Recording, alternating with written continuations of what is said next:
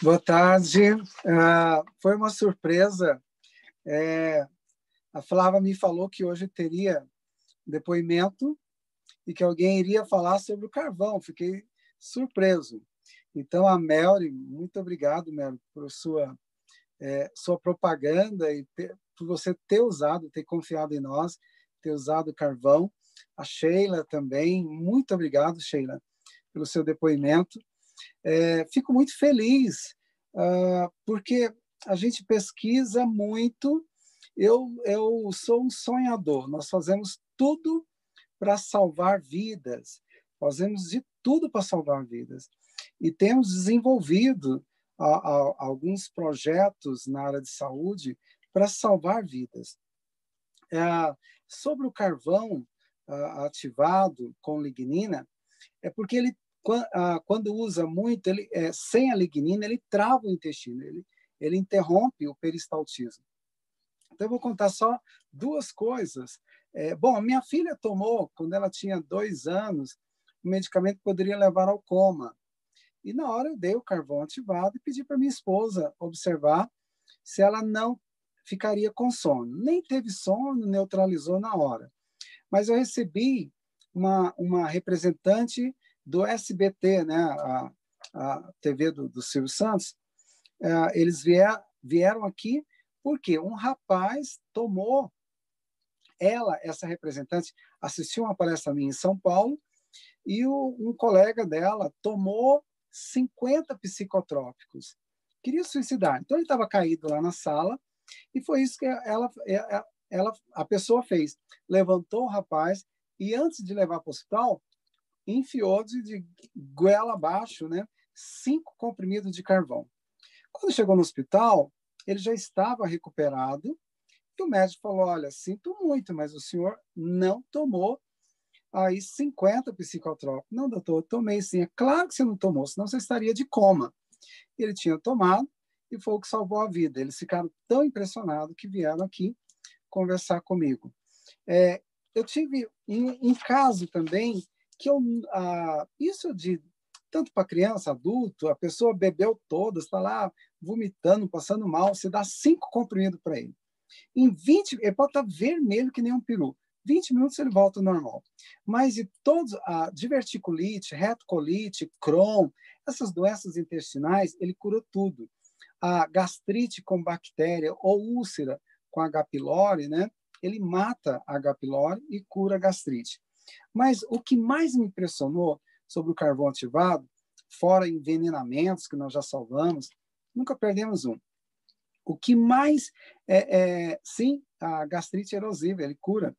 É, o que mais me impressionou, eu estava num hotel fazendo um seminário, dando uma palestra, e uma senhora entrava e saía o tempo inteiro, e ela veio correndo e falou: Doutor, um amigo meu está morrendo em São Paulo, está na UTI, com uma superbactéria, e os médicos falaram, já juntaram a família, reuniram a família e falaram: não tem mais jeito, ele não está mais respondendo a, a antibiótico terapia.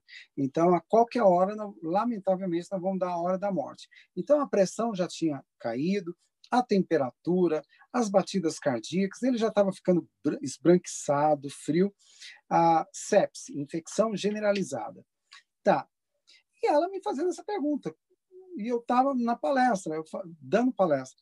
Aí eu pensei, Senhor, ele está na UTI, bem vigiado em São Paulo, ele vai morrer. Eu não posso fazer nada.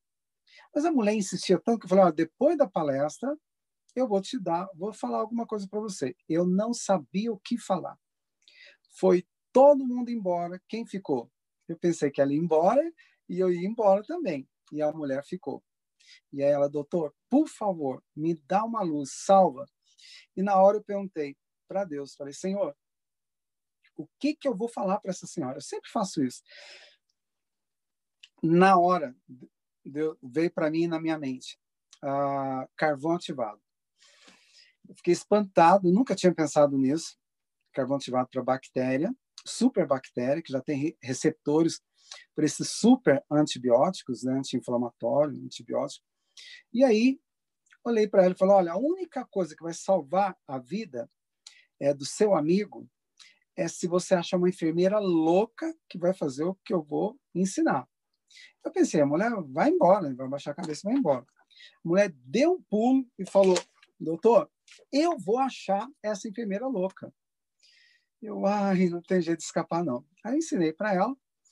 É, quando deu. E ela foi embora. Quando deu mais ou menos um ano, vem essa mulher correndo. Eu cheguei no hotel, ela veio correndo molhada, me abraçou, doutor, sou aquela louca que o senhor falou para eu achar uma enfermeira louca, né? Aí ela me contou, nós salvamos o homem, né? O que que eu ensinei? Ele estava todo entubado, com sonda nasogastro, e aí eu falei, tira a sonda, você vai amassar cinco comprimidos de carvão ativado com lignina, porque ela estimula o peristaltismo, a lignina tem ômega 3, 6 e 9. Então, você vai amassa cinco, põe na seringa e injeta a, na sonda nasogastro para mandar para dentro. Ela, e ela fazia isso é, duas vezes por dia e depois ela fazia, a sonda ficava negra, então ela jogava água pura para limpar. Meu amigo, uh, eu não sabia, mas uh, e realmente ela, ela em poucos dias estava com infecção generalizada, já para morrer, ia morrer dormindo. Uh, as reações dele foram surpreendentes. A pressão voltou normal, as batidas, o galope, né, cardíaco voltou normal, os inchaços, tudo voltou normal. Os médicos ficaram espantados. Até hoje eles não sabem, né, por que, que ele saiu das cinzas. Ele voltou normal, não sabem por quê, tiraram ele da UTI, levaram para o quarto e está vivo até hoje, são e salvo e correndo. O outro caso foi da criança ah, de Brasília, esse é de Brasília, lá no Sara Kubitschek. É, a mãe ligou, desesperada, gritando, chorando. Eu fiquei assustado. E ela falou: Doutor, por favor, pelo amor de Deus, salve meu filho. Aquilo me deu um nó na garganta. Aí ela disse uma coisa pior ainda. Os médicos já tentaram tudo, falaram que não tem o que fazer, que ele vai morrer. Ela, doutor, não deixa nosso filho morrer. O meu marido falou para eu não amolar o senhor, porque tudo que a ciência tinha feito já já fez, não tem mais o que fazer. Então não ia adiantar amolar o senhor, né? Meu marido falou: "Deixa nosso filho morrer em paz". Quando ela falou isso, aí que doeu mesmo. Eu falei: "Olha, é sepse, né? Ela tinha dito que era sepse, e ele já tinha travado as pernas, tudo. E aí eu falei para ela arrumar uma enfermeira louca para fazer o que eu ia falar. Ela arrumou essa mulher nunca mais ela ligou para mim, nem para dizer que o menino estava vivo ou não. Mas, continuando a história, ela che... ah, um dia eu estava atendendo uma senhora de Brasília e a senhora, acho que com problema de ossos, ela começou a sorrir para mim e falou: Doutor, sabe por que, que eu estou aqui? O senhor salvou o meu neto. Bom, eu já tratei de tantas crianças. E aí ela disse: meu neto estava lá com sepse, né, infecção generalizada, não andava mais, estava com as pernas travadas, e os médicos falaram que não tinha mais jeito. E o Senhor salvou o meu neto. E ele hoje corre, pula, anda para tudo quanto é lado. Aquilo me deixou tão feliz, tão feliz de ver o resultado, né? Então eu faço até hoje, eu uh, amo. Nós estamos uh, criando agora o Instituto Sul-Americano de Pesquisas Naturais para provar. Nós temos tem muita pesquisa bacana nesse mundo afora de tratamentos naturais, mas nós estamos criando para mostrar que nós podemos fazer tudo para salvar vida com integridade é, e provando, né, através da ciência, que isso é possível. Nem só o excesso de remédio, cirurgia vai salvar a vida, mas a mudança de hábitos, né? E, é claro, a produtos naturais. Amigos, me perdoem, eu não ia falar sobre isso hoje. Vou agora vou dar, vou entrar no assunto que eu quero falar, que é sobre o cérebro, tá bom? Vou tentar enxugar o máximo para a gente ganhar tempo, tá? Eu vou pegar aqui a Deixa eu só colocar aqui a palestra de hoje, se não me engano, acho que é essa aqui. Não, não, não, não. Essa aqui eu já fiz. Não é essa. Deixa eu pegar outra. Cérebro. Aqui, achei.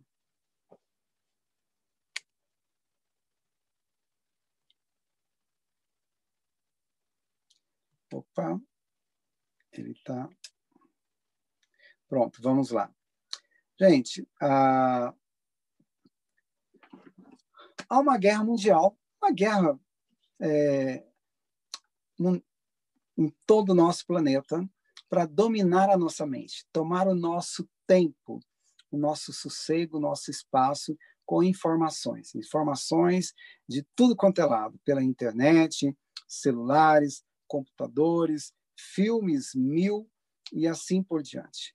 É, e o excesso de informação tem gerado aí em crianças, jovens e adultos uma doença moderna que é chamada SPA, Síndrome do Pensamento Acelerado. Para você ter uma noção, o conhecimento né, até a Idade Média dobrava, né? A cada 200 anos o conhecimento. Hoje, o conhecimento dobra a cada cinco anos, apenas cinco anos. Né? Do tempo que eu formei até hoje, já dobrou várias vezes, né? algumas vezes. Então, vamos lá. Por isso, a, tem gerado crianças aceleradas, tensão nervosas, e o Brasil é o terceiro país mais depressivo do mundo. O segundo lugar vem os Estados Unidos, em terceiro, desculpe, em terceiro lugar vem a França. Bom, o que, que a Bíblia fala sobre pessoas ah, tristes, sobrecarregadas com fardo? Né? Mateus 11, 28 diz o seguinte: Vinde a mim todos os que estão cansados e oprimidos, e eu vos aliviarei. O que, que o mundo fala? Bom, se você está se sentindo fraco, né? sentindo diferente, não está se sentindo bem, tem aqui algo para você. Toma um remédio, um medicamento que passa. Meu amigo, o consumo de antidepressivo ele tem crescido a cada seis anos 74%. O, o Brasil cresceu o ano passado, se eu não me engano, 2%. Uma indústria para crescer 74% a cada seis anos é assim, é extraordinário, é muito grande o crescimento. Então, é uma indústria que está crescendo cada vez mais. As pessoas não mudam os hábitos, não, é, não fazem sua parte e, lamentavelmente, confia só no medicamento. Então, se você abrir qualquer livro de, da psiquiatria, né, chamado CID, da, o Código de Identificação da Psiquiatria, você vai ver ah, coisas interessantes. Por exemplo, pessoas tímidas. Eu era muito tímido, muito tímido. Ah, eu, nossa, como era tímido. Eu só melhorei depois que minha mãe é, me orientou para eu praticar exercícios, né? Comecei a praticar exercício, é, me comunicar com outras pessoas. Quem me conhece sabe, eu tive pólio, né? A paralisia infantil aos seis meses de idade. Então, quando eu comecei a praticar exercícios, jogar, passei a jogar basquetebol em cadeira de rodas, passei a, a nadar, participar de campeonatos, né? Isso foi muito bom. Então, enquanto eu era tímido, no, o meu CID lá era a 30023. Então, eu tinha uma desordem de ansiedade social. Eu teria que tomar pelo menos um ou dois psicotrópicos para eu não ser tímido. Mas olha, Deus me curou. Perda de um ente querido. Quem nunca perdeu alguém? Né? Pelo menos a sua bisavó você já perdeu. Alguém já perdeu um amigo, um parente querido, né? Então, a perder alguém, ficar triste por aqueles momentos, pode levar aí a, no seu CID a, vai estar lá perturbação depressiva maior. E lamentavelmente tem gente que começa a tomar ah, antidepressivo, porque tem perturbação depressiva maior e nunca mais para de tomar. Saudade de casa. Eu lembro quando eu saí do interior, lá no interior de Goiás, mas tinha organizado tudo para estudar em Goiânia, e a minha mãe sentou do meu lado e ela falou: Meu filho, não vai, não vai. Eu, eu sou o mais novo dos meus irmãos. Não vai, porque você você tem problema, vai ter, vai ter dificuldade em atravessar as ruas, um carro pode te atropelar, um ônibus, né? Não vai, fica aqui na, na saia da sua mãe, né? Eu cuido de você. Mãe não tem juízo, mãe fala essas coisas para os filhos mesmo. E eu falei, não, mãe, eu tenho que ir. Eu preciso ir, ir à luta. E fui. Passei uns três meses, assim, sentindo muita saudade, só, a, é, muita falta de casa. Voltei barbudo na época. Minha barba era preta, né? Não é essa barba meio cinza aqui. Uh, mas bacana. Uh, sofri muito, mas eu eu não tive uma desordem de separação de ansiedade. Quem estudou fora, vocês que moram aí em Londres, outros países, né? É, é, não é motivo de tomar um psicotrópico porque tem saudade de casa, né? Pessoas desconfiadas, é, a turma aí que é casado, né? É, a, os homens que estão me ouvindo, a maioria das mulheres são desconfiadas, né? Quem não tem uma mulher que diz, ah, por exemplo, você vai tentar fazer um negócio com alguém e aí a, a sua esposa fala, olha, é, não faz negócio com aquela pessoa. Ele não é seu amigo, como você está pensando. Você não é meu amigo, eu confio nele. Você faz o negócio e quebra a cara, né? Aí ela chega e fala aquilo que você não gostaria de ouvir. Eu te disse, não disse?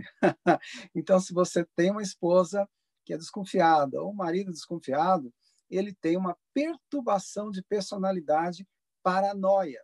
Ele pode ser paranoico e vai ter que tomar um psicotrópico. Por que, que eu estou dizendo isso? Isso é só o fio da meada. Então, para mil e um problema social, existem mil e um medicamentos psicotrópicos para você tomar, tá bom? Lamentavelmente, não, não tem outra escolha o que a indústria oferece. Se você sofre de um lado, apanha do outro, tem um remédiozinho para aliviar as suas dores. Olha, tristeza não é depressão.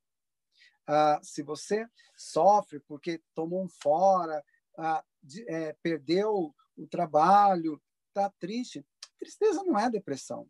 Olha, o cérebro ele é incrível, incrível. Você sabia que quando você dorme profundamente, o cérebro encolhe, ele encolhe quase 60%. Para quê? Para liberar um líquido chamado encéfalo raquidiano. Veja bem, durante o dia, quando você fica tenso, nervoso, o seu cérebro manda ordem e aí a suprarrenal vai produzir adrenalina, cortisol, a, a boca fica seca, os olhos regalam, né? Mas uh, e quando você come bom, esses é, esses hormônios, o fígado termina absorvendo ele.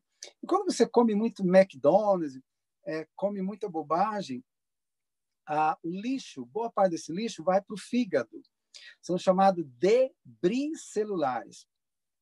O fígado, ele metaboliza mais de 500 funções. O fígado melhora a sua memória, concentração, seu humor, é aquela fraqueza, sonolência, tudo é, é culpa do fígado. Mas uma das coisas que o fígado faz é, é formar uma proteína chamada beta-amiloide. Essa, essa, essa proteína beta-amiloide, quando ela matura, ela vai para o cérebro.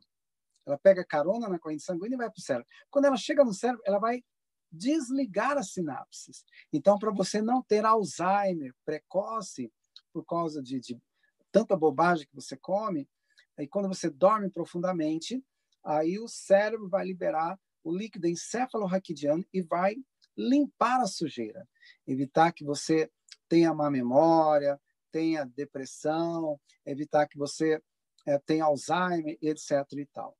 Tá. É, quando, por que, que eu estou dizendo isso? Porque o, fi, o cérebro ele se movimenta. Então, quando você é, acha que sua vida só vai melhorar tomando um psicotrópico, essas drogas é, li, é, livres, né, vendidas aí a, com, com prescrição médicas, elas quando você toma, ela tem que modular o seu cérebro. O cérebro, o, não, o cérebro tem que se modular para aceitar é, essa droga. O problema é que depois que, que acostuma, que vicia, né, os neurotransmissores, GABA, serotonina, endorfina, a coisa é muito difícil voltar ao normal. É um sacrifício muito grande voltar a ter uma vida normal sem psicotrópico. É como você se viciar na cocaína, na, ou bebidas, para voltar depois é muito difícil. Vamos lá. Então, olha, nós trabalhamos muito, sofremos muito, cansamos muito, choramos, quebramos a cara várias vezes, insistimos para insistimos para ter um lugar ao sol. Meu amigo, eu sei quantos de vocês moram em outros países, estão a, a, com saudades de casa, sofrem, trabalham pra caramba, né? É, mas o mais importante é que você não desiste dos seus sonhos, né? Justamente para você ter um lugar ao sol. É, ninguém é culpado. É interessante assim. Eu fico pensando é, do meu fracasso. Eu que sou o culpado. Não é minha mãe que não quis me dar dinheiro, meu pai que não quis me dar dinheiro, é um amigo que era rico. Eu vou colocar a culpa nas pessoas. A culpa é minha. Né? Ninguém quer saber se você sofreu, se você teve dificuldade para chegar onde você está. Eles querem saber o que, que você tem de interessante para servir, né?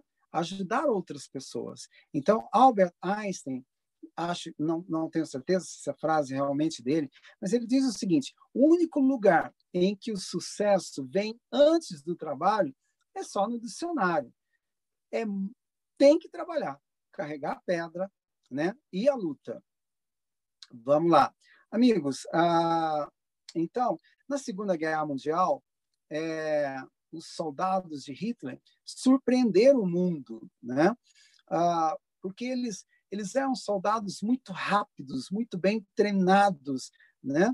Ah, eu lembro, ah, na Segunda Guerra, lembro, leio, né? eu, eu dei aula de história é, quando eu casei, eu pensava que não ia dar conta de sustentar minha, minha família, tive que dar aula de, de, de história, aula de cursinho.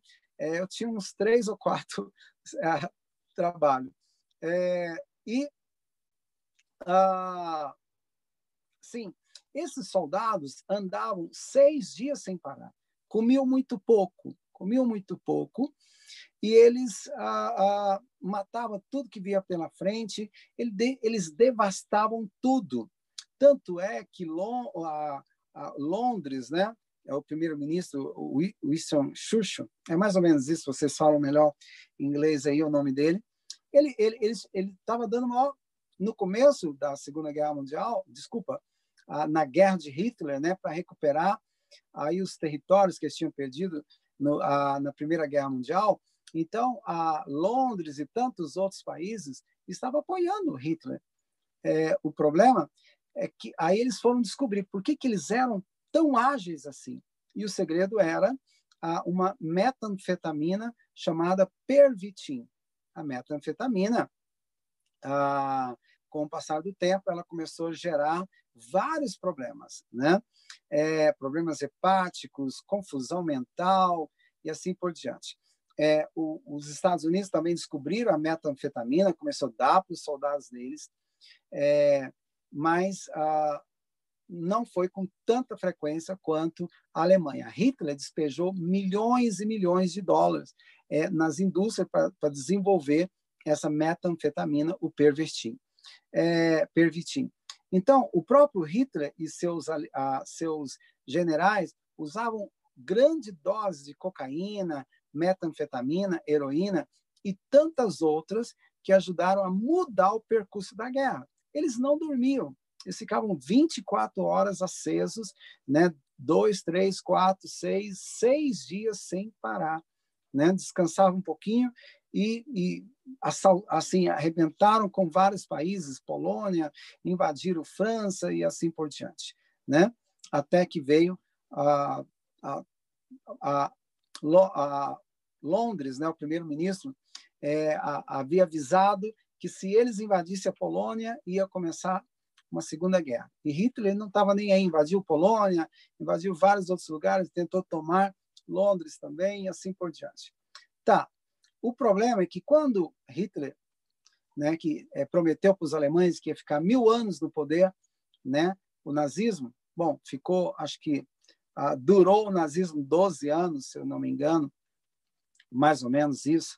É, começou em 1930 e alguma coisa e terminou em 1945. Tá. Quando acabou a Segunda Guerra Mundial, os grandes laboratórios perderam a mamata. os laboratórios que produziam o pervitin, né? as metanfetaminas e outras drogas que deixavam os soldados como super soldados. E aí esse, esses laboratórios tinham lucrado milhões e milhões e não sabiam o que fazer. Bom, eles, eles se reuniram e começaram a desenvolver uma tática. Bom, vamos agora é, lançar os nossos psicotrópicos dentro das Forças Armadas, é, tanto nos Estados Unidos quanto na própria Alemanha. E isso gerou, ah, um, um, lamentavelmente, um abuso de psicotrópicos por soldados americanos e alemães e em, em várias outras partes do mundo. Mas, especialmente, eu vou falar agora, especialmente nos Estados Unidos e Alemanha.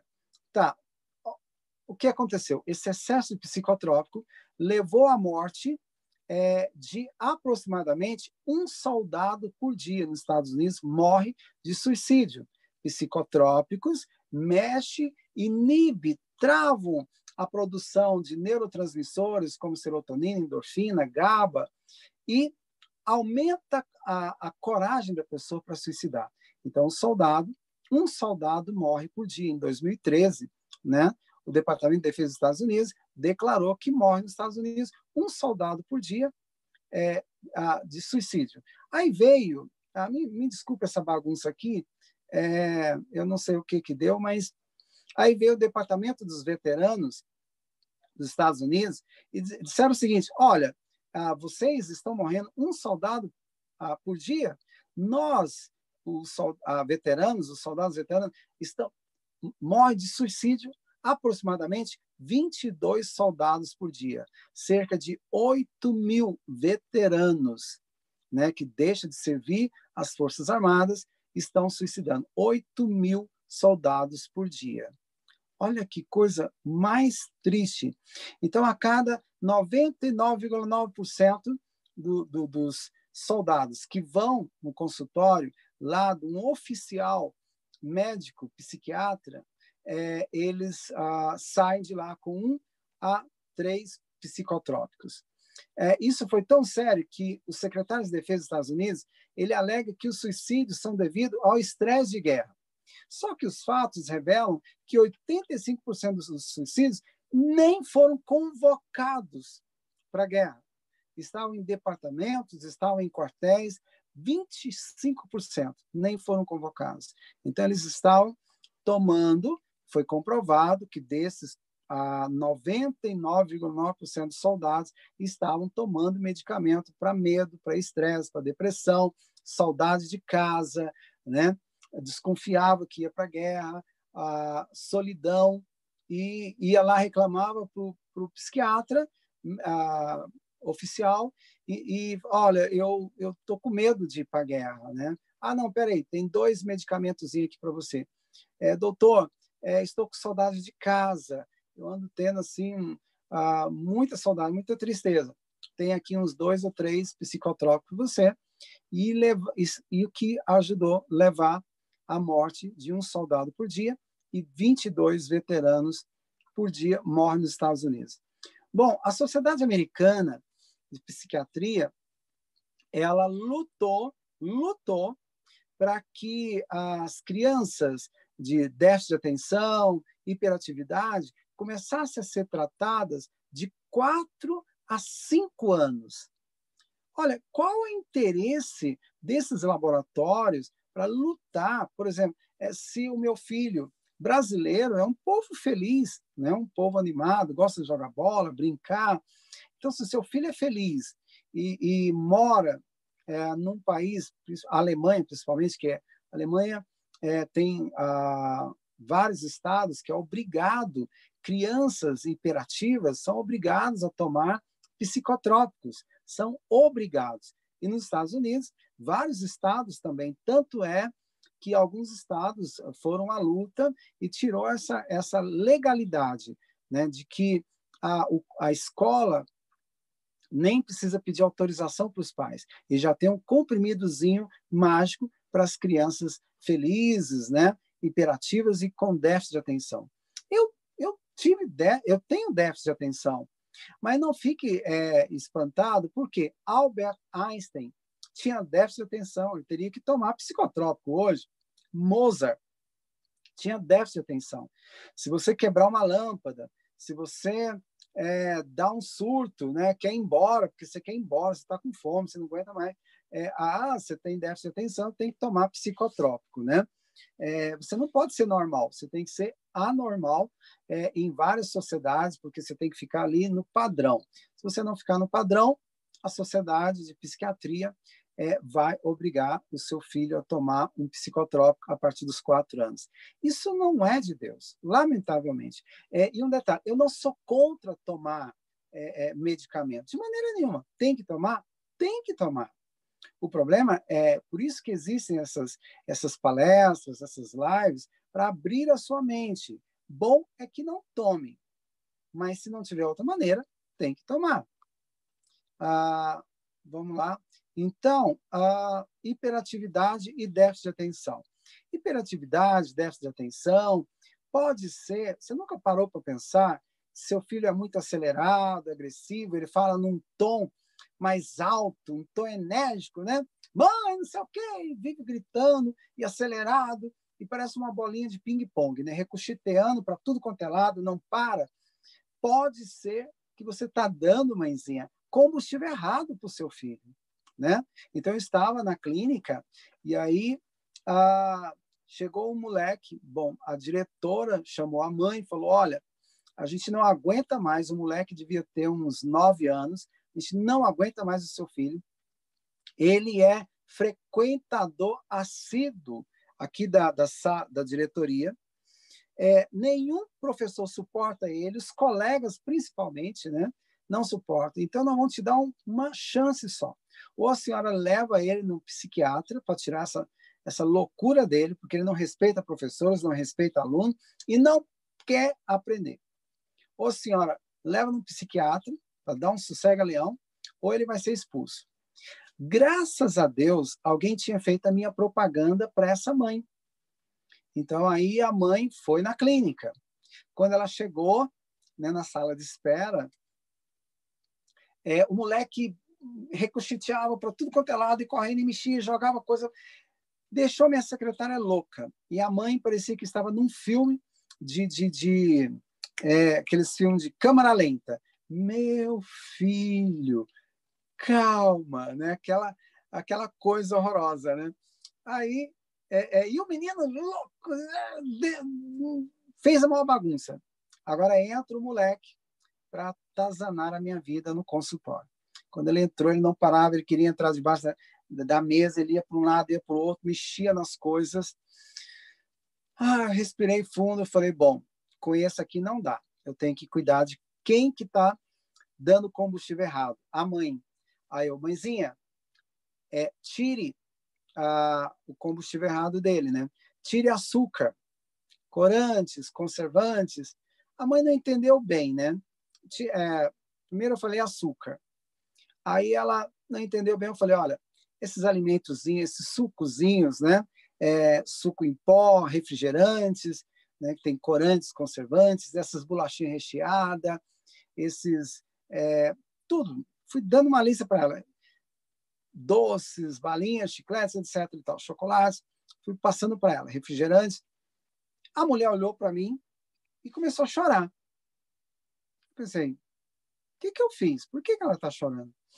Aí ela falou, doutor, meu filho não vai fazer essa dieta. Ele, ele, ele não. Ah, ele come, que eu tinha que falar para ela, ó, dá comida de verdade. Não, ele come só um pouquinho de arroz, tomate e carne. Ele não vai fazer essa dieta. Por quê? Porque, ah, como ele come pouco, eu tenho que aumentar a, a ingesta dele né, com outros alimentos. E aí ele, é isso que ele come, bolachinha e tá, e tá, e foi falando, né? Aí eu, a gente respira fundo, né? Olhei para ela e falei, eu sou a última chance do seu filho, não é? Ela é. A senhora vai sair daqui e vai levar ele no psiquiatra, não é? Nessa idade, nove anos. Ela é, vai sim, vou sim. E aí eu falei para ela: olha, é, olhei bem nos olhos dele e falei: Deus vai pedir conta do filho que Deus te deu. Por quê? Ele vai começar a tomar derruba-leão, né? Ah, porque para acalmar uma criança hiperativa, tem que ser um psicotrópico muito forte.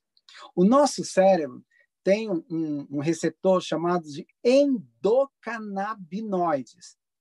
Então, é, ele é, é o mesmo nome uh, principativo que dá o nome da, da maconha, que é o cannabis sativa, né?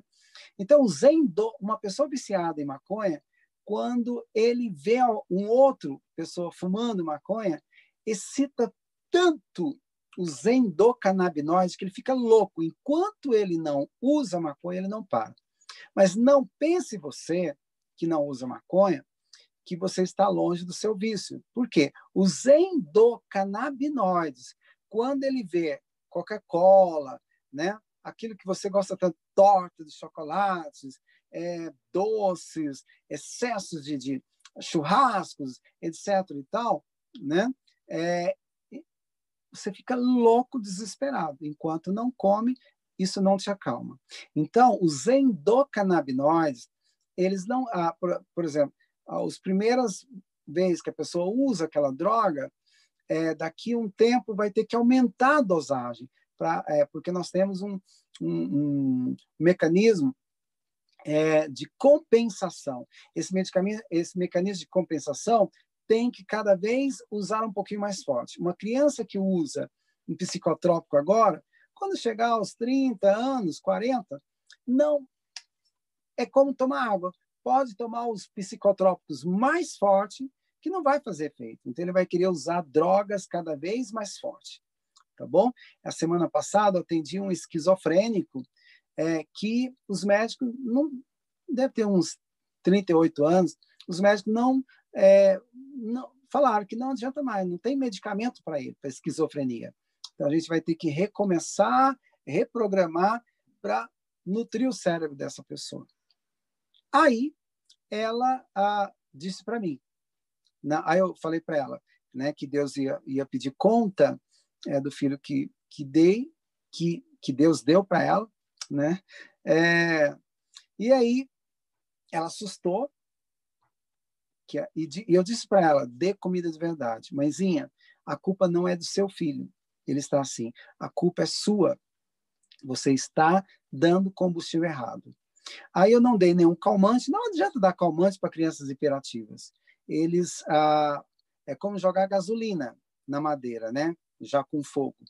É a gente dá um energético para crianças hiperativas. É sério, é um energético sem cafeína.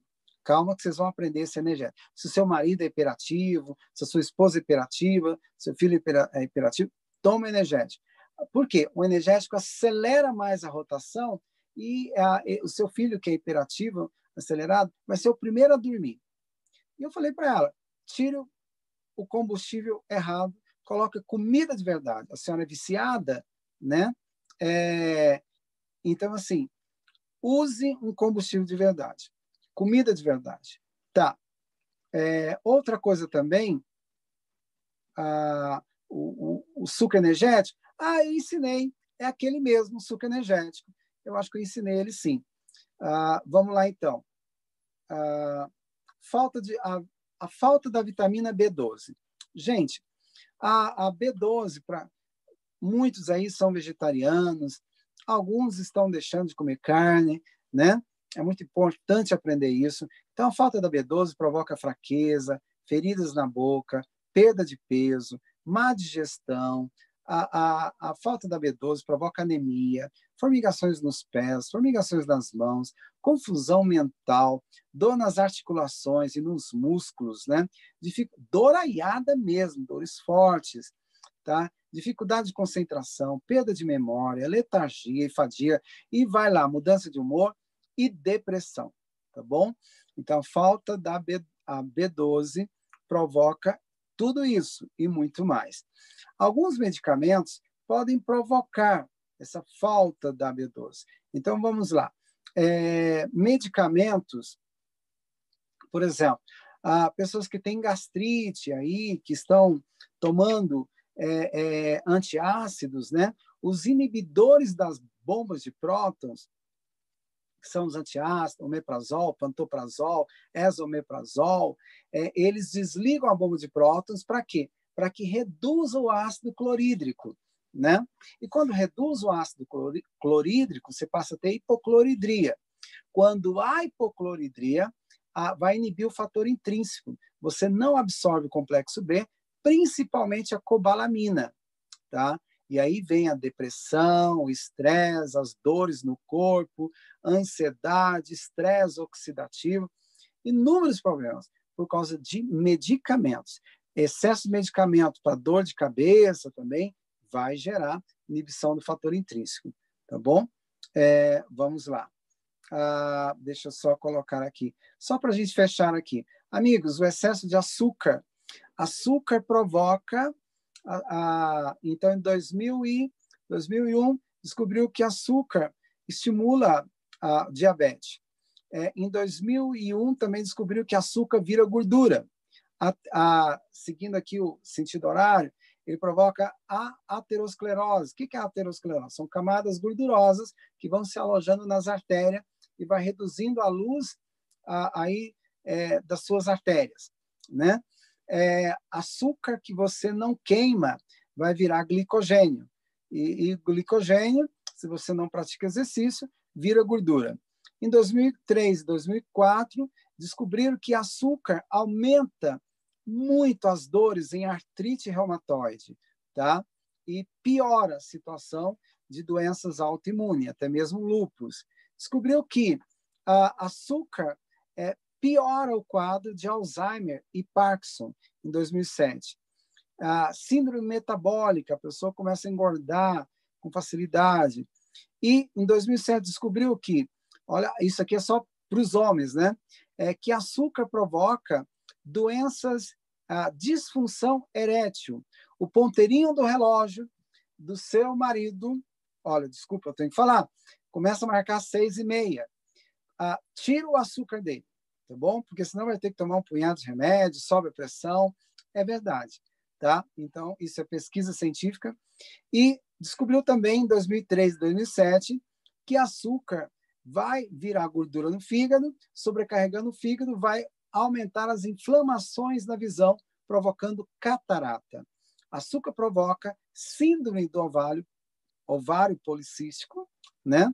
É, fazendo com que a sua esposa não tenha filho, provoca, estimula inflamações no DAO.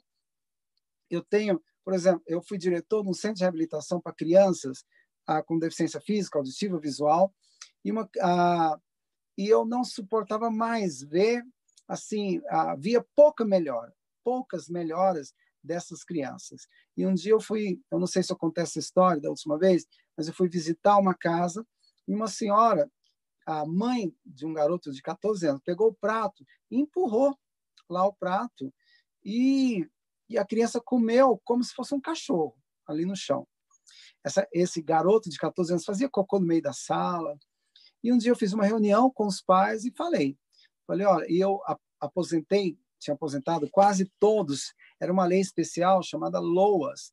Aposentei quase todas as crianças desse projeto e eu tinha a, a promotoria participava comigo.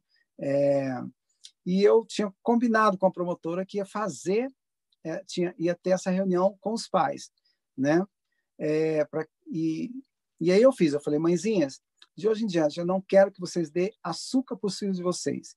Nada de bolachinha refrigerante aquele suquinho né em pó que eles dão muito no interior e tal e tal. Nem balinha nem chiclete, nem chocolate, nada para seus filhos. As mães ficaram me odiando, mas eu falei uma, uma frase que elas, é, elas ficaram com medo. Eu falei: olha, se eu descobrir que vocês estão dando açúcar para essas crianças, eu vou cortar a aposentadoria deles. Olha que bacana. Bom, eu não ia ter coragem de fazer isso, mas eu falei, né? E aí elas me xingaram lá para os funcionários. Para mim, não. Para mim, foi tudo certinho. Tá. Quando deu uns três meses, volta essas mães para uma reunião. A mãe, que era candidata lá na cidade, tá?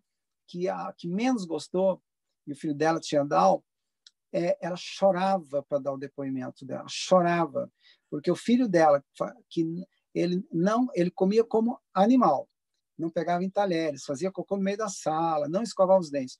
Esse moleque, em três meses, parou, passou a dar ouvido à mãe, passou a comer com talheres, passou a fazer cocô no banheiro, a escovar os dentes. Crianças que tinham paralisia cerebral, né? É, que os pais achavam que era surdo, além de problemas é, motores, passaram a se comunicar com os pais. Desinflamou o cérebro. Então, assim, vale a pena você acreditar. Não é só o sal que aumenta a, a pressão arterial. Açúcar é altamente inflamatório. Descobriram em 2006 que açúcar, o seu cardiologista não vai te tirar açúcar, ele vai tirar o sal.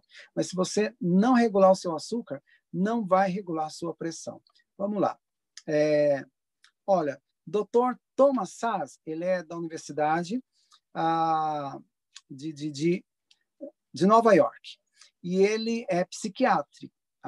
É, psiquiatra. É, ele disse o seguinte, olha bem, ah, no relato dele, não há qualquer teste sanguíneo ou biológico que determine a presença ou ausência de uma doença mental, como existe para a maioria das doenças do corpo. Se esse teste for desenvolvido, então a condição deixará de ser uma doença mental e seria classificada, em vez disso, como uh, um sintoma de uma doença do corpo. Deixa eu explicar. Eu estava atendendo uma médica uh, e, e, ela disse que na primeira consulta com uma médica com depressão. Então, a primeira consulta com o psiquiatra, ele avaliou, olhou para ela, conversou, falou: não, você tem é, disfunção bipolar, você é bipolar e passou lá uns medicamentos para ela, psicotrópico. Tá. Aí ela falou que depois de, de um tempo, não sei, um mês ou dois meses, ela voltou lá. Aí ele, não, não, não, você não é bipolar, você é depressiva. Aí passou outros medicamentos psicotrópicos. Aí eu falei para ela, escuta, quais... Ele tirou seu sangue, ele fez uma radiografia, ele fez o um exame do seu cérebro. Quais foram os exames que ele fez para dizer que você é bipolar. Quais foram os exames que ele, ah, ele concluiu que você tem depressão? Né? Que ele mudou de ideia. É, não há exames para provar que você é bipolar, que você é, que tem alguma coisa diferente no seu cérebro, que você tem déficit de atenção e você é diferente, seu cérebro é diferente de uma criança que não tem déficit de atenção, tá bom? Veja bem, então nós temos aqui uma radiografia de um braço com a fratura. Dá para ver a fratura, né? Então, agora nós temos aqui uma radiografia de uma pessoa com distúrbio é, bipolar, tá? Não tem nada de diferente. Nós temos aqui agora uma pessoa com déficit de atenção. Pode ser o meu cérebro, pode ser o seu cérebro que tem déficit de atenção também. Nada, pode ser o cérebro do, do, de Alzheimer. Alzheimer não, o cérebro de Albert Einstein, desculpa. Não tem nada, nada. Autista também. Eu quero um dia falar mais sobre autista. Vamos lá. Depressão. Não tem nada, nada que prove que a pessoa tem depressão. Está aqui o cérebro dele. Agora, aqui nós temos um cérebro, lamentavelmente, com dois tumores cerebrais. Dá para ver, é nítido. Agora, nós temos aqui dois cérebros diferentes com calcificação no cérebro. O do meu lado esquerdo é, é uma pessoa que é, é, é, celíaca. Do meu lado direito, uma pessoa epilética. Tá. Eu já faço essa, essa experiência, já lembra no começo que eu disse? Eu faço tudo para salvar vida. Amo pesquisa, amo, sou apaixonado no que eu faço. E aí, há muitos anos eu já fazia isso, e quando eu peguei essa pesquisa, eu fiquei muito feliz, eu fiquei orgulhoso de mim. Agradeci a Deus por eu já estar fazendo esse trabalho, essa pesquisa já há algum, há algum tempo. Brincadeira, orgulhoso de mim, mas eu fiquei feliz. Ah, então, por exemplo, uma, uma, uma pessoa celíaca é, que ela tem sintomas de epilepsia, vai criando, então ela, ela insiste. A maioria das, da, das pessoas é, o celíaco tem intolerância ao glúten, mas ele tem intolerância também à proteína do leite, a beta-lactoglobulina, a caseína, tá? Ele tem intolerância a alguns outros alimentos. A gente, no celíaco, a gente tira esses alimentos, repõe a microbiota intestinal, a, desintoxica o cérebro e, olha, em poucos meses, gradativamente, ele vai voltando ao normal. E o epilético? Epilético, a mesma coisa. O epilético, é, não sei se vocês lembram, mas a, a, se você conhece alguém que, que é epilético desde a infância, a, então, na infância, ele teve o que nós aqui em Goiás chama, chamamos de congestão. Um dia ele misturou leite, queijo, manga, mais não sei o quê, e deu uma cólica tremenda, e babou e desmaiou. Tá? É, e aí, com o passar do tempo, toda vez que ele comia, ele passava mal e tá, e começou a desmaiar. Levou no médico, o médico passou medicamento para epilepsia. Mas começou com a congestão. O problema é que ele não poderia tomar mais leite, nem queijo, nem comer glúten. Ele passou a ter intolerância. Ele, as enzimas dele para quebrar essas proteínas reduziu bastante. E o que, que ele fez? Os pais, não, você tem que tomar leite, tem que comer queijo, tem que comer massa, pão. Então, a vida toda ele foi intolerante, não alérgico, ele foi intolerante. E chega na fase adulta, tomando medicamento pesado para epilepsia. O que, que a gente faz? A gente tira esses alimentos, repõe a microbiota dele, trata do fígado e nutre o cérebro. Gradativamente, ele volta a ser uma pessoa normal. Em três meses, ele já não está tomando mais remédios, aqueles psicotrópicos e volta a ter uma vida normal, tá bom? Então, aqui está a microbiota. No nosso intestino, nós temos aqui mais ou menos um quilo e meio de bactérias protetoras que Deus colocou no nosso corpo. É tão interessante a interação bactéria protetoras, ah, porque nós temos as bactérias é, pato, patogênicas e as bactérias protetoras. As bactérias protetoras é, é, são tão. É como uma mãezona. Ela vai lá, ela libera substratos nutritivos, ela libera enzimas, são substratos nutritivos para a célula, lá no intestino. E quando ela libera esses substratos, ela está alimentando os macrófagos, linfócitos, células killer, ela está estimulando a formação de neurotransmissores cerebrais lá no intestino essas bactérias. Elas estão evitando que você tenha câncer, que tenha uma doença autoimune, uma doença degenerativa. As bactérias. O problema é que não ensina isso nas faculdades, tá? A medicina não ensina isso na faculdade. É, e aí o a, bom, a pessoa não não não é minha intenção falar mal de colega nenhum, mas é porque isso não ensina na faculdade. Tá? Como é que você mata as bactérias protetoras? Então você tem aqui ah, aí o açúcar, você tem hábitos alimentares, fast foods, refrigerantes, isso mata as bactérias boas. O estresse, o trânsito terrível mata as bactérias boas, né? O estresse libera cortisol, né? Ah, antibióticos, anti-inflamatórios, corticoides matam as bactérias boas. Aí você vai dizer, peraí, esse cara está ficando louco. Ele está dizendo que eu não tenho que, que eu não posso tomar antibiótico, que eu não posso tomar anti-inflamatório. Ninguém falou isso. É importante você entender. Se você está com infecção, você tem que tomar antibiótico, anti-inflamatório, sem nenhum problema. Fez lá um, um tratamento no dente, né? Vai tomar um anti-inflamatório. O problema é que o seu profissional lá que te atendeu jamais vai dizer para você: olha, seu João, é, estou te passando aqui um antibiótico, você fez uma cirurgia, né, um anti-inflamatório, e isso vai reduzir as bactérias boas e vão aumentar as bactérias patogênicas. Isso dá-se o nome de disbiose, quando as bactérias boas morrem, aumenta as bactérias patogênicas. Para que você não tenha aí várias doenças no futuro, não tem que tomar um punhado de medicamento, você tem que repor sua microbiota intestinal.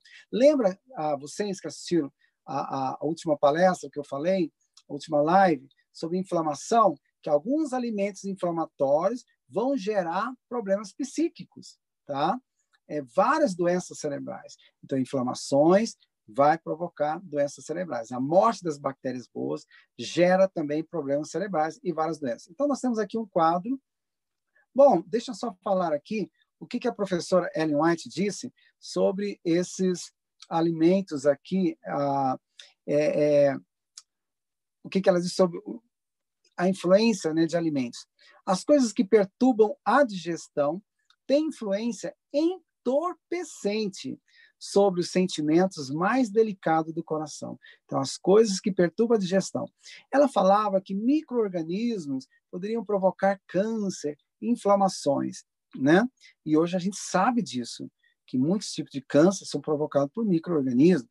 E aqui ela está dizendo que as coisas que perturbam a digestão, alimentos pesados, inflamatórios, podem mexer com a nossa mente, com o nosso coração, né?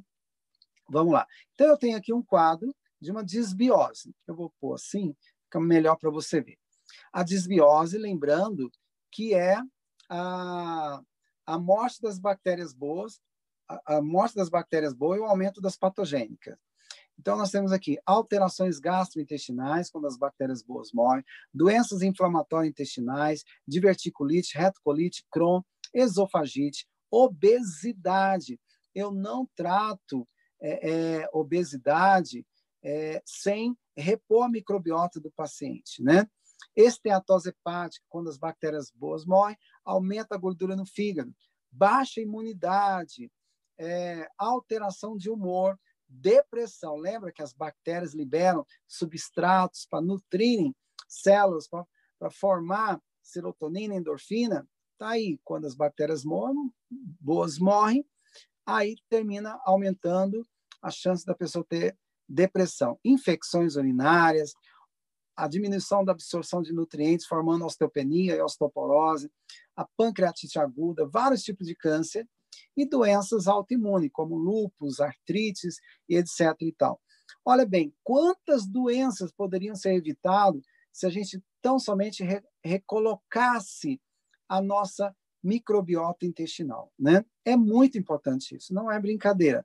Então, os cientistas fizeram um teste com uma criança é, com transtornos de déficit de atenção e hiperatividade. Eu faço isso com autistas também.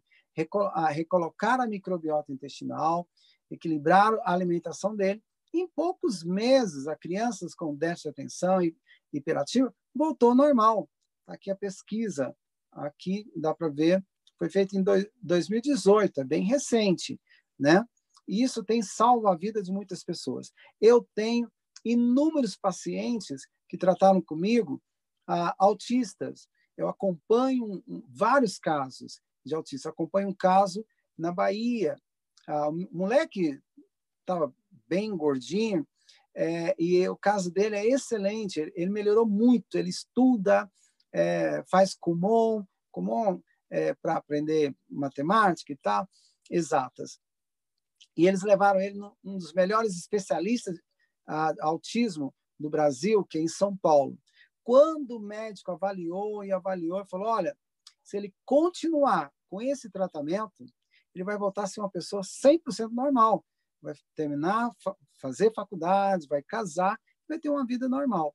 Então, assim, vale a pena a gente mudar os nossos hábitos e estimular os nossos neurotransmissores. Então, aqui eu tenho uma pesquisa científica mostrando o eixo intestino-cérebro, tá bom? Aqui embaixo está o intestino, lá em cima o cérebro. Quando a microbiota intestinal está bem, ela está nutrindo as células, é, é, ela, o, essas microbiotas vão incentivar a produção de neurotransmissores, como serotonina, a dopamina, noropinefrina, GABA. Isso vai incentivar o eixo intestino-cérebro, estimular a imunidade. Grave bem, todo tipo de câncer começa no intestino, tá? Não é por causa do sol, doenças degenerativas começam no intestino. O fígado é, como eu disse, um outro órgão que arrebenta com o nosso cérebro quando fígado, quando nós matamos as bactérias boas e continuamos tendo uma alimentação sobrecarregada, o fígado enfraquece. E aí mexe com a memória, com a concentração, com os hormônios. o fígado equilibra os hormônios, o fígado aumenta a massa magra, né? O fígado dá ordem para liberar angiotensina 1 e angiotensina 2, que está ligada à pressão alta e à vasocontrição, né? Então, quando a pessoa começa a inchar muito, o que, que os profissionais passam? Eles vão passar diurético. Mas o que que, se fosse cuidar da causa? É tratar do fígado e você para de inchar e não ficar tomando diurético, né? Ah, quando tem pressão alta, tem que tirar o açúcar. É muito importante é, tirar o sal também, mas é muito importante tratar do fígado, porque é ele que libera angiotensina 1 e 2, tá bom? Ah, o fígado, quando ele está sobrecarregado, lembra que ele vai produzir a proteína beta-amiloide, que pode estimular Alzheimer, má memória, má concentração. Mas só um detalhe: como é que um jovem pode pirar de ficar louco? Louco. Então, aqui na clínica, eu tenho atendido alguns loucos de vez em quando. E um, senhor, um rapaz que dava aula, é, é, esse é de Brasília. Então, em Brasília tem muito louco, viu? Ah, então, esse rapaz, ele dava aula pra, na Igreja Batista, ele é professor de música, ele construiu um casarão lá em Brasília, é, um sobrado, e ele estava tomando medicamento para depressão e medicamento para alergia. E como os medicamentos para alergia sobrecarregam o fígado, ele já não queria muito comer. E a mulher dele começou a dar só coisinhas, pizzas, é, esses alimentos fast foods, refrigerantes, doces, etc. e tal, né? E aí a, o fígado ele metaboliza amônia em ureia. tinha uma sobrecarga de medicamentos para depressão e medicamentos para alergia, corticoides, antistamínicos e uma comida lixo. Isso já tinha acabado com toda a microbiota dele, o fígado já estava indo para o brejo. Então, como o fígado metaboliza amônia em ureia, ele estava é, tão travado que ele não conseguindo metabolizar amônia em ureia, a amônia foi direto para o cérebro. E o que, que deu? Encefalopatia. A pessoa apaga, né? ele apagou. Quando ele acordou, ele estava numa clínica para loucos lá em Brasília. O que, que ele fez? Ele quebrou boa parte da casa dele, do segundo andar, pegou os móveis e começou a tacar do segundo andar. Quando a mulher viu aquela loucura toda, que ela tentou perguntar o que estava acontecendo, imagina, porque a, a sogra falou que ele tentou matar a esposa, que ele pegou um cacete, tentou matar a esposa e tentou matar a filha. Conseguiram fugir, chamaram a polícia, prendeu ele, foi parar numa clínica de louco. Foi assim que eu fiquei sabendo da história dele. A sogra dele veio me procurar para que eu pudesse tratar dele. Eu falei: não, não vou tratar desse louco. Ele tentou tratar de matar sua filha e a sua neta. E ela: não, doutor, ele, é, ele sempre foi um homem correto, um homem bom, muito bom para minha filha né? Aí ela foi contando o caso, falei, ah, encefalopatia, tem cura. Mas ela, aí ela disse, mas os médicos falaram que não tem cura, que ele ah, não sabe quando que vão dar alta para ele da clínica, né? Lá para loucos, e que ele vai ter que tomar psicotrópico o resto da vida. Eu falei, não, pode tirar, tem cura. Pode mesmo, doutor? Tem, traz ele para nós. Aí foram lá tirar os médicos. Vocês são loucas, isso é uma loucura e tá, não sei o quê. Amigos, recolocamos, tiramos açúcar, corantes e conservantes desse maluco, né? Claro. Passamos uma alimentação mais equilibrada, mais saudável. Recolocamos a microbiota intestinal dele, destravamos o fígado, tratamos o fígado dele e nutrimos o cérebro. Mandamos ele praticar exercício, caminhada, tomar sol.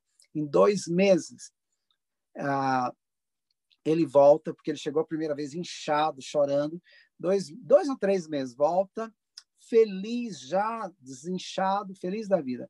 Quando deu um ano e meio, um ano e meio a dois anos, agora ele mandou para mim um vídeo dele contando a história dele.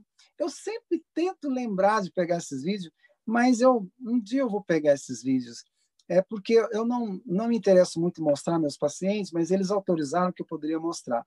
E os únicos vídeos que eu peço é só na área de psiquiatria, porque a psiquiatria é, é, é uma área dominante no mundo. Então, eles dizem que não existe tratamento para o cérebro se não for medicamento, lamentavelmente. Então, eu tenho vários pacientes que hoje têm uma vida normal, né? É, o cérebro é a última parte do pensamento, porque o que compõe o cérebro é o corpo todo. O cérebro é como um rio grande, o rio Amazonas. Para formar o cérebro, eu preciso dos pequenos, desculpa, para formar o rio Amazonas, preciso dos pequenos afluentes. E os pequenos afluentes é que vão influenciar a grandeza do cérebro. Então, doenças cerebrais são doenças do corpo. Não adianta você entulhar uma pessoa com psicotrópico, não vai curar. Vai criar uma dependência o resto da vida, vai ficar ali controlado, parecendo um robô. Então, é muito importante aprender a desintoxicar o fígado. Eu vou passar essa, essa fórmula daqui um pouquinho. Tá, aqui. Bom, uh, então o excesso de gordura animal e o excesso de açúcar vai gerar inflamações no corpo e ajuda também o excesso de gordura animal e o excesso de açúcar ajuda a matar as boas bactérias. É, então, o excesso de açúcar e gordura gera AGEs, que a, a é como a maçã do amor. O miolo é gordura animal e ao redor o caramelo. Se você gosta muito de açúcar e muita carne vermelha, né, ele vai gerar os AGEs, que é o produto final da glicação. Então, quando ele chega na pele, ele, ele quebra a, a quebra o colágeno, porque ele vai inflamar e gera olheiras, rugas, pé de galinha e assim por diante. Eu falei sobre isso na última aula e que esse excesso de inflamação vai gerar problemas, problemas cerebrais. Então, nós temos aqui a Ellen White falando que, ah, e segundo a luz que foi dada a ela, o açúcar, quando usado abundantemente, é mais prejudicial do que a carne. Hoje a ciência prova né, que é importante você reduzir a carne, né? Mas antes de você ser um vegetariano, o que, que é mais importante? É você é, deixar o açúcar. Então, para você mudar de hábitos, você que quer ser vegetariano, ótimo. Eu acredito que a melhor a dieta que existe, a vegetariana, é, mas antes de você ser vegetariano, meu amigo, pare de comer açúcar, porque eu atendo muito vegetariano com doenças que era jamais para ele ter, pelo excesso de açúcar, tá bom? Opa, aqui não. Vem, deixa eu ver. Eu acho que eu não coloquei. Desculpa aí, gente. Deixa eu só colocar aqui. Essa daqui. Tá. Isso aqui é Hiroshima, ah, antes da bomba lá de Hiroshima, né? Em, em 45, é, era uma cidade muito próspera, né? É, os japoneses estavam querendo tomar aí boa parte do mundo e aqui é a, a Hiroshima, já ah, quando a bomba atômica caiu, morreram milhares de pessoas. É, e aqui tem sobrou muito pouca coisa quando a bomba caiu, né? Por que, que eu estou mostrando isso para você? Ah, o antes, tem gente que fica só no passado. Ah, no passado era muito bom, era muito melhor. Não adianta você enterrar no passado. É, aconteceu agora um problema, uma tragédia, é você focar no futuro, no que você está se transformando, mesmo com as dificuldades. Então, aqui é a Hiroshima hoje, uma super cidade moderna. Então, é a maneira que você vai agir mediante as suas dificuldades. Não coloque no mundo a, a culpa na sua família, nos seus pais, nas pessoas. Tem muitos jovens, muito adultos, muitas pessoas que colocam. Ah, é, eu escuto isso demais, a vida inteira colocando culpa nas pessoas. É, o importante é você assumir a sua culpa e ir em frente, seguir a vida, trabalhar, lutar, estudar. Então, é a maneira que você vai é, é, encarar os seus problemas é que vai fazer com que você livre dessas dificuldades mais rápido e se reinvente, né? Cria uma nova maneira para você ah, sobreviver e a luta. Aquele emprego não deu certo, o negócio faliu, cria, peça a Deus sabedoria. E Deus tem o prazer de nos dar sabedoria para a gente se reinventar nesse mundo tão difícil, né? Então, olha, medicamento nenhum pode nos dar a paz. Não existe medicamentos que possam nos dar a paz, né? A única coisa que nos dá a paz é Deus. Ah, então, vamos lá. Eu estava, e agora já, já vem um pouquinho para a prática. Eu estava um dia dando, eu estava na igreja assistindo um culto, e uma uma senhora, a filha dela mora nos Estados Unidos e o furacão ia passar na casa, na, na, na, na cidade dela. E aí eu estava conversando com uma amiga que é pediatra, a, a, a mulher chegou, sentou no meio da gente e já com aquele coração, a, a, a respiração ofegante, o coração acelerado e vermelho. Eu falei, ah, vai ter um infarto aqui agora. E a, a, a Nancy, a pediatra, correu para pegar o aparelho para auscultar o coração, é, aferir a pressão. E aí ela não voltava, não voltava. Eu falei para ela, vamos fazer um exercício aqui respiratório. Lembrei do exercício respiratório. É, ensinei para ela, o nome do exercício é 4, 7, 8. Então, quatro minutos. falei para ela, a senhora vai. Quatro minutos, quatro segundos. Quatro segundos, a senhora vai inspirar, estufando a barriga. Falei baixinho para ela. E o culto lá continuando. Então, ela inspirando. Um, dois, três, quatro. Inspirou quatro, em quatro segundos. Aí vai segurar sete segundos a respiração. Um, dois, três. E eu contando com ela. Agora você vai soltar essa inspiração durante oito segundos, sibilando. Oito segundos. Fiz a primeira vez, fiz a segunda, e a médica, nada de voltar. Quando eu terminei, fiz a terceira, que ela relaxou, coração já tinha voltado ao normal, respiração, já estava calma, serena, tranquila. Quando ela estava calma, serena, aí que chega ela dizer que não achou nenhum equipamento, mas que ia levá-la, acho que no pronto-socorro.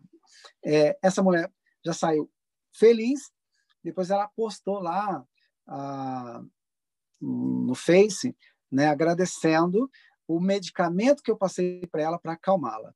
Então, assim, inspire contando. Um, dois, três, quatro. Segure sete. Agora você vai soltar contando oito segundos. Um, oito segundos. Faz isso a primeira, repete a segunda, repete a terceira. Relaxa. Quando você estiver numa reunião que está muito tenso, é, na igreja, o chefe está enchendo a paciência, pede licença, vai lá no banheiro, faz um exercício respiratório, volta, você vai chegar zen, tranquilo. Você que é muito ansioso ou muito ansiosa, né? Vale a pena fazer o exercício respiratório, tá bom? Acalma.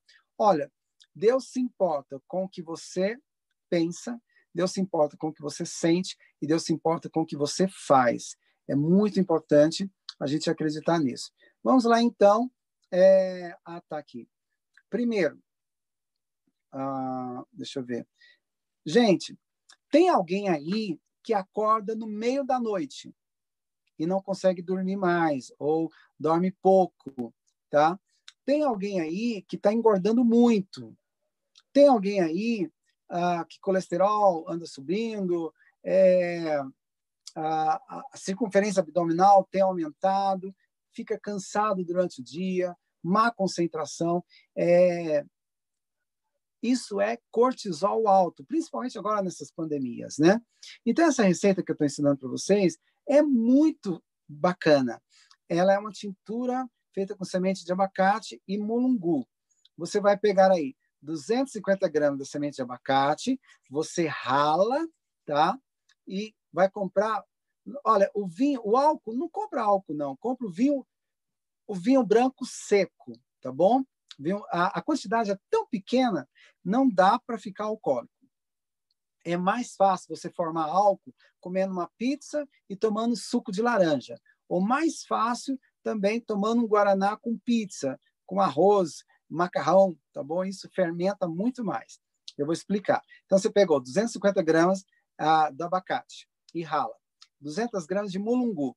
Pode ser mulungu, pode ser, ou pode ser mulungu com passiflora, ou pode ser passiflora com melissa, ou mulungu com passiflora, ou mulungu com melissa. E não tem problema você colocar os três também, não. Desde que, juntando os três, dê 200 gramas, tá bom? Aí você compra lá o vinho branco seco, tá? Tem que ser o seco, desculpa aí. Coloca num garra, numa garrafa maior, coloca essas ervas, tampa e coloca a data. Então, hoje é 17 é, 17 é, de junho de 2020. Aí coloca a data, guarda no lugar escuro. Toda vez que você for sair de manhã, você agita. Chega à noite, você agita de novo. Vai levar 15 dias para ficar pronto. Quando você for tomar, você vai pegar. Olha como é, é simples. Você pega 15 gotas dele, pinga no copo. Você vai acrescentar uma colher de sopa é, de água. Põe no copo também. E você vai pôr debaixo da língua. Três, deixa ali uns três minutos debaixo da língua. Depois você engole e vai embora. Pode engolir, pode jogar fora se você quiser, desde que você deixa ali dois, três minutos. Viu bem? 15, uh, ah, vai levar 15 dias para ficar pronto, tá? Vai agitar. O mulungu é uma erva, talvez vocês não vão achar essa erva aí, mas a melissa e a passiflora vocês acham, tá bom? É, uh, ou pode colocar valeriana com melissa, não tem problema, se vocês acharem aí. É porque o maior segredo é a semente de abacate, tá bom? Que ajuda a perder peso, ajuda a equilibrar cortisol, mesmo para quem está magro. O cortisol aumenta inflamações, aumenta dores no corpo todo, etc. e tal. Tá bom? Que aí leva 15 dias para ficar pronto, tem que agitar uma vez por dia, duas vezes por dia. Quando estiver pronto, coa, pega 15 gotas, põe no copo e põe uma colher de sopa de água só. Tá bom? e põe debaixo da língua, deixa ali três minutinhos, pode jogar fora ou pode engolir se você quiser, três vezes ao dia. Isso te deixa zen, vai fazer você dormir profundamente, é melhor do que Rivotril, que esses remédios malucos aí, tá? Te deixa de bem, concentrado, é, numa boa, vale a pena você tomar. Vamos lá. Lembra do energético, né? A última vez eu passei o energético para você. Eu acho que eu, que eu ensinei, mas eu estou repetindo aqui vai deixar cinco ameixas pretas secas num copo, cobre com água. Pela manhã você joga no liquidificador, colocando as ameixas e a água, e vai colocar uma colher de chá de levedura de cerveja. Bate e tome. É ah, tem que colocar o suco de laranja, suco de três laranjas, né? bate e tome. Eu dei essa receita da última vez. Essa é a fórmula para o fígado. Uma colher de sopa rasa de dente de leão, uma colher de sopa rasa de espinheira santa, uma colher de sopa rasa de alcachofra. É, a que eu passei para o pastor foi dente de leão e alcachofra. Eu gosto de colocar espinheira santa porque ele é depurativo, tá bom? Alguns de vocês não vão querer tomar esse chá. Só vai tomar se já tiver ruim. Mas veja bem, um fígado preguiçoso engorda a pessoa, aumenta a barriga. Fígado preguiçoso deixa tudo lento até os hormônios da mulher e no homem fica lento, porque é o fígado que pega lá o LDL, que é o colesterol ruim, ele libera uma enzima para esse colesterol ruim, uma enzima chamada hidroximetilglutaril coenzima redutase, transforma o colesterol ruim em, em pregnenolona. A partir da pregnenolona vai formar progesterona, estradiol, DEA, GH, testosterona e assim por diante, tá bom? É, vale a pena. Ah, então, cuide bem do fígado, porque ele melhora a, a, a sua visão. Tem muita gente aí que, ah, quando trata do fígado, três, quatro meses, para de usar óculos, porque o, a visão volta normal, tá bom? Aumenta a energia, perde peso, e você vai ver que a sua concentração, a sua memória vai ser ótima. Cuide bem do fígado. Para quem, aqui está difícil, mas eu vou explicar.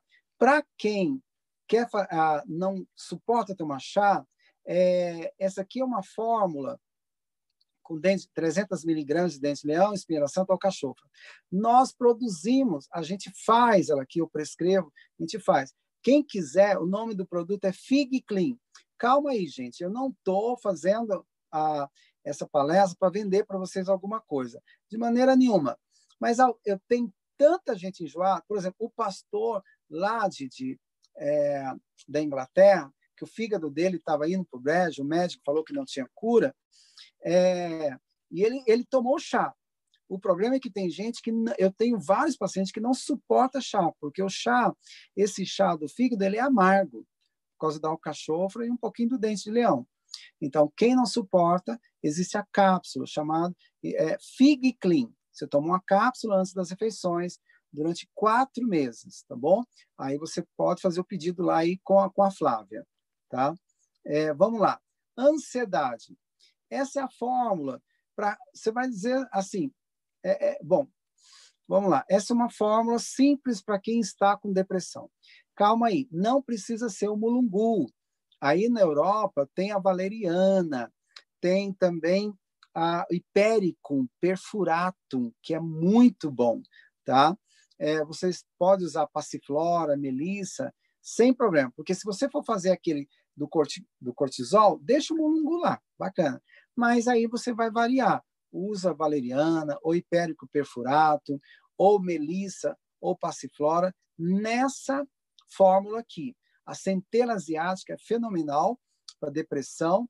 É, o capim-cidreira, mas capim-cidreira vocês não vão achar na Europa. Pode pôr o alecrim, que vocês vão achar na Europa, tá bom?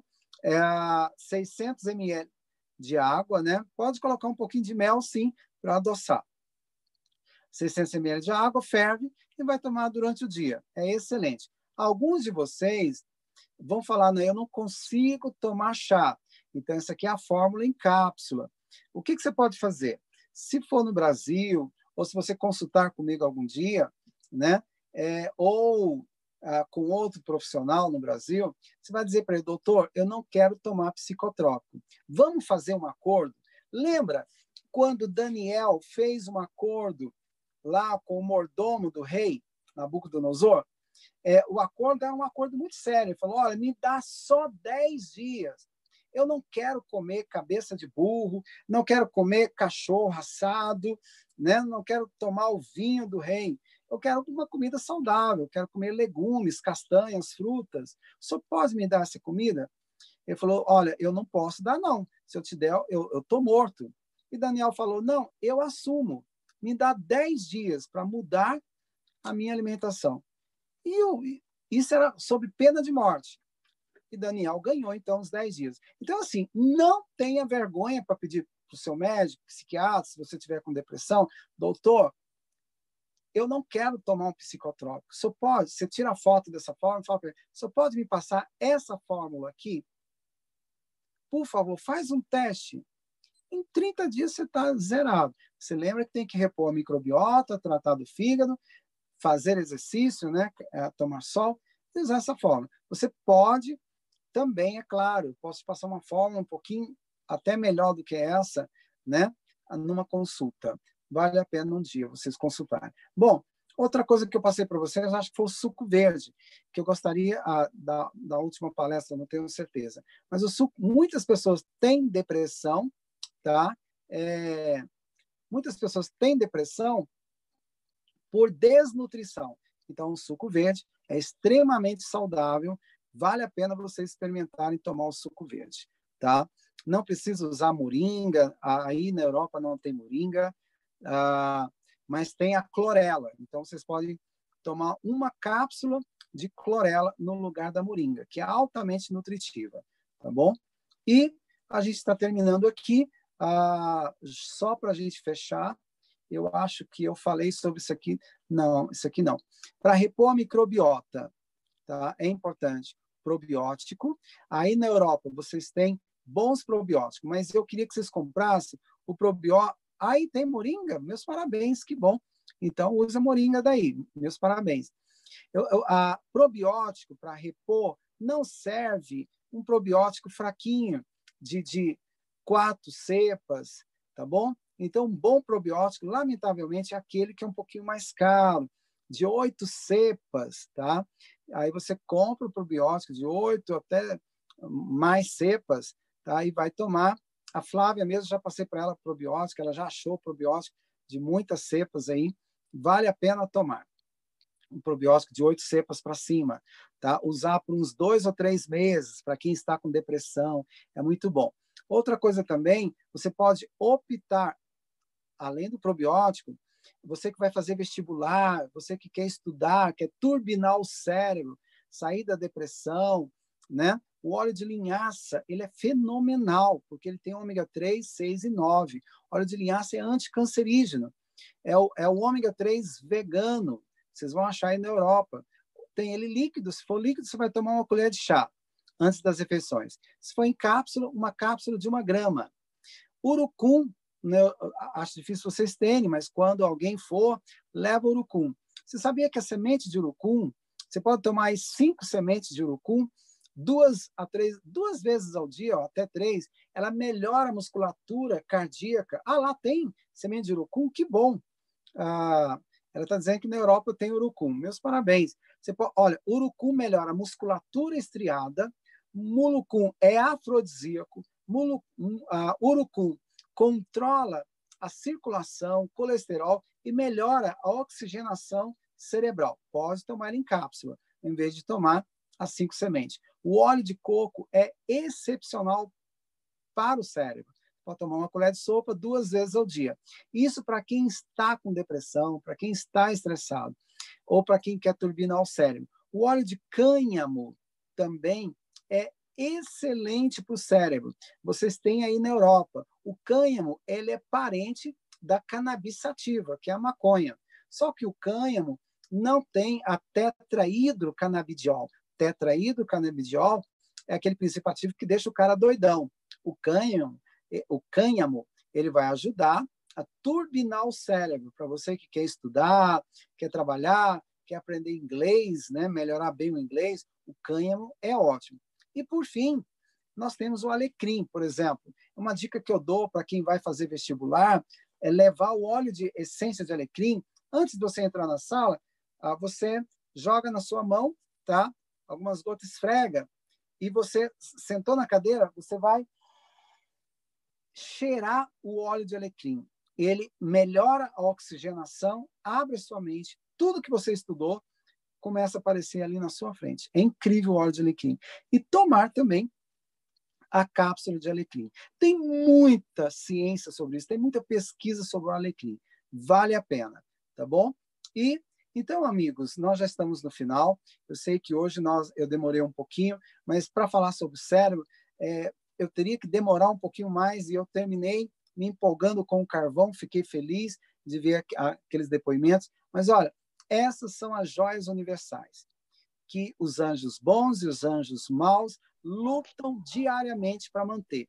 Intestino, fígado e cérebro. Cuide bem dele, pratique exercício, faça caminhada, tomar sol está em moda, beba água, cuide bem do seu cérebro. Não, olha, é, você não vai fazer nenhuma loucura, não vai pirar de uma vez. Enquanto não rebentar com seu fígado, é, e desen...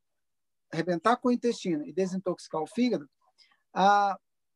o seu cérebro não pira. É quando começa a matar as bactérias boas, sobrecarregar o fígado, é que o cérebro começa a sentir os sinais. Como um grande rio. Se diminui os afluentes, vai diminuir o rio maior.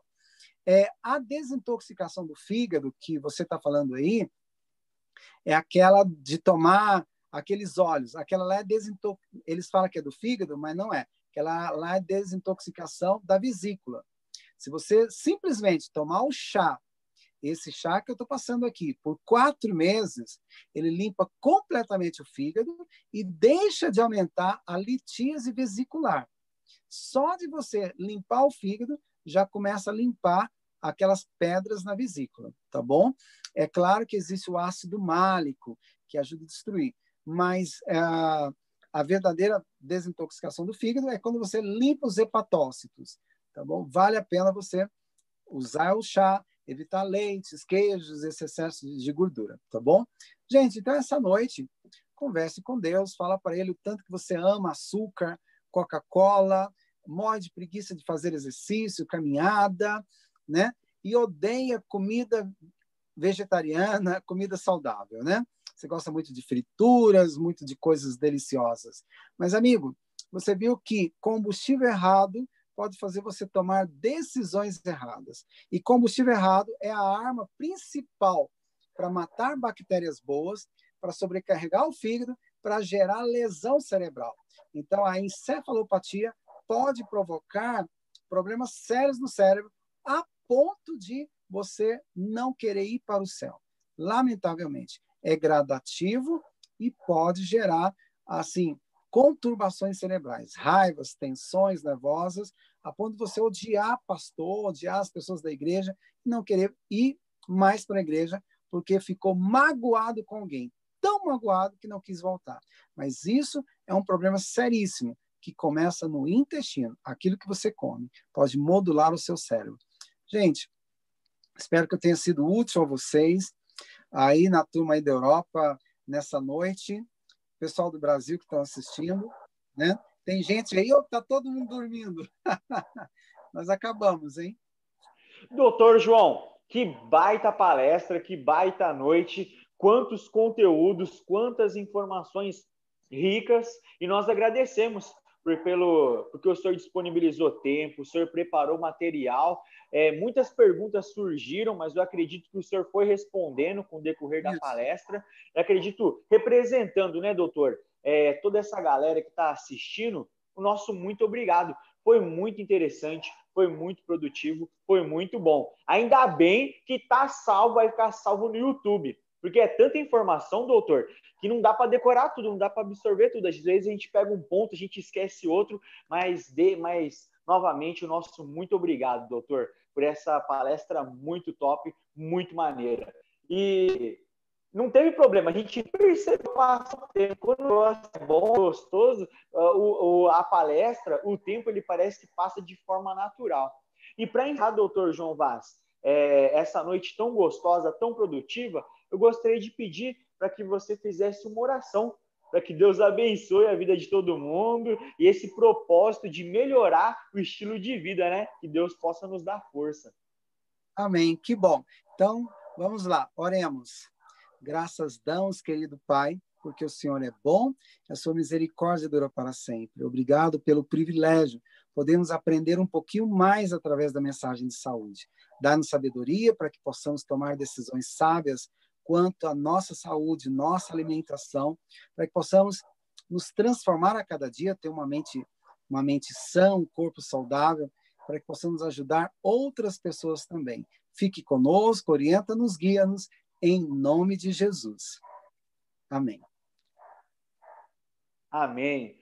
Novamente, doutor João, que Deus abençoe ricamente seu ministério, a sua pessoa, o seu conhecimento, que você continue sendo usado para ajudar muitas pessoas. Se você quer ter acesso a algum material, ficou alguma dúvida que não foi sanada, fique à vontade, mande mensagem para a Flávia, que ela vai fazer essa ponte. Olha aí o contato do doutor João Vaz, para quem quiser ah, tá anotar aí. e depois entrar em contato e quem Isso. quiser o livro, fala com a Flávia, que ela vai tirar todas as dúvidas, ela faz essa ponte. O livro muito Isso. top.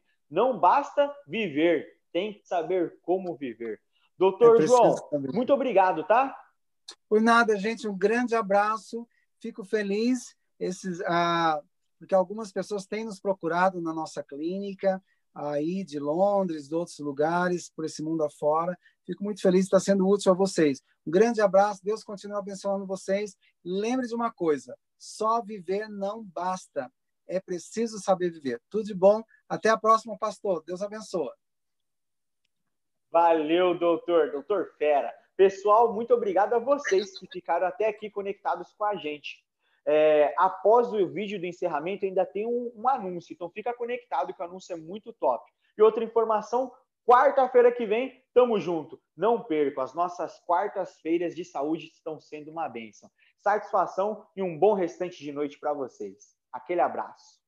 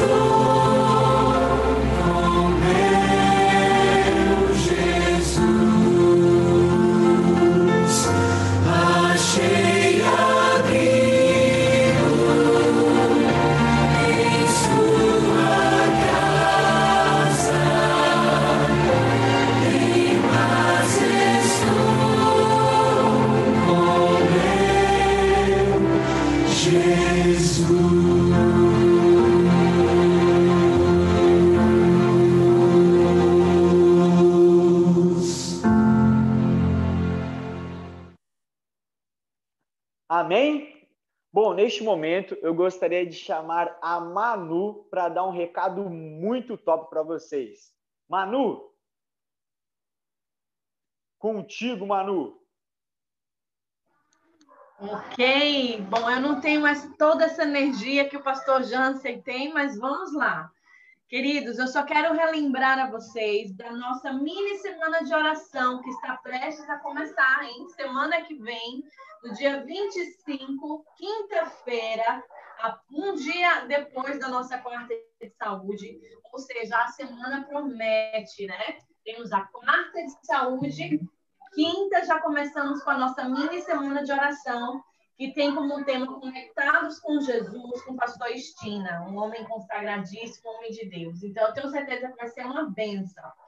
E nós teremos é, quinta à noite, sexta à noite, sábado pela manhã e sábado à tarde nós estaremos encerrando essa mini semana de oração com uma santa ceia. Eu tenho certeza que eu acho, acredito eu, que ninguém experimentou uma santa ceia uh, virtual. Alguém aqui já experimentou uma Santa Ceia virtual? Acredito que não, né? E, então, nós ah, estaremos aí, ah, ah, o pastor Estina, ah, levando essa programação bem especial e vai ser assim voltado bem para a família, onde a gente vai estar tá, é, levantando, ah, desafiando, passando alguns desafios para vocês no, no decorrer de cada programa. Então, a gente quer estender o convite aí para todos, né? Todas as igrejas de expressão portuguesa. Que Deus abençoe vocês e nos vemos, tá bom? Se preparem para essa mini semana de oração, tá? Que, que top, mano, que bênção. Vou até anotar aqui na agenda. Não perca isso por nada. Ainda família, meu irmão, família é um dos dons mais preciosos. Não perca tempo, divulgue para os seus amigos, chame a galera. Eu tenho certeza que vai ser uma experiência única. Eu, eu tô até, eu não sei, não tenho palavras, mano, para descrever a minha surpresa de você em dizer que a Santa Ceia vai ser online. Meu irmão, experiência única. Você tem que estar presente. Vai ser bênção, vai ser edificação. E o Florista arrebenta. E essa equipe está sonhando e vai preparar um, um programa muito maneiro. E sabe o que vai ser o mais maneiro de tudo? É que Deus ele vai estar presente, ele vai ser honrado, vai ser glorificado.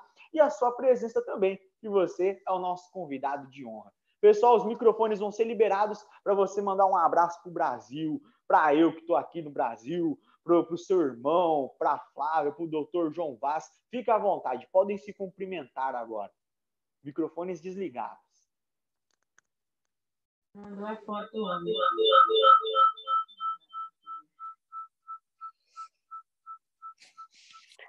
Bom negócio.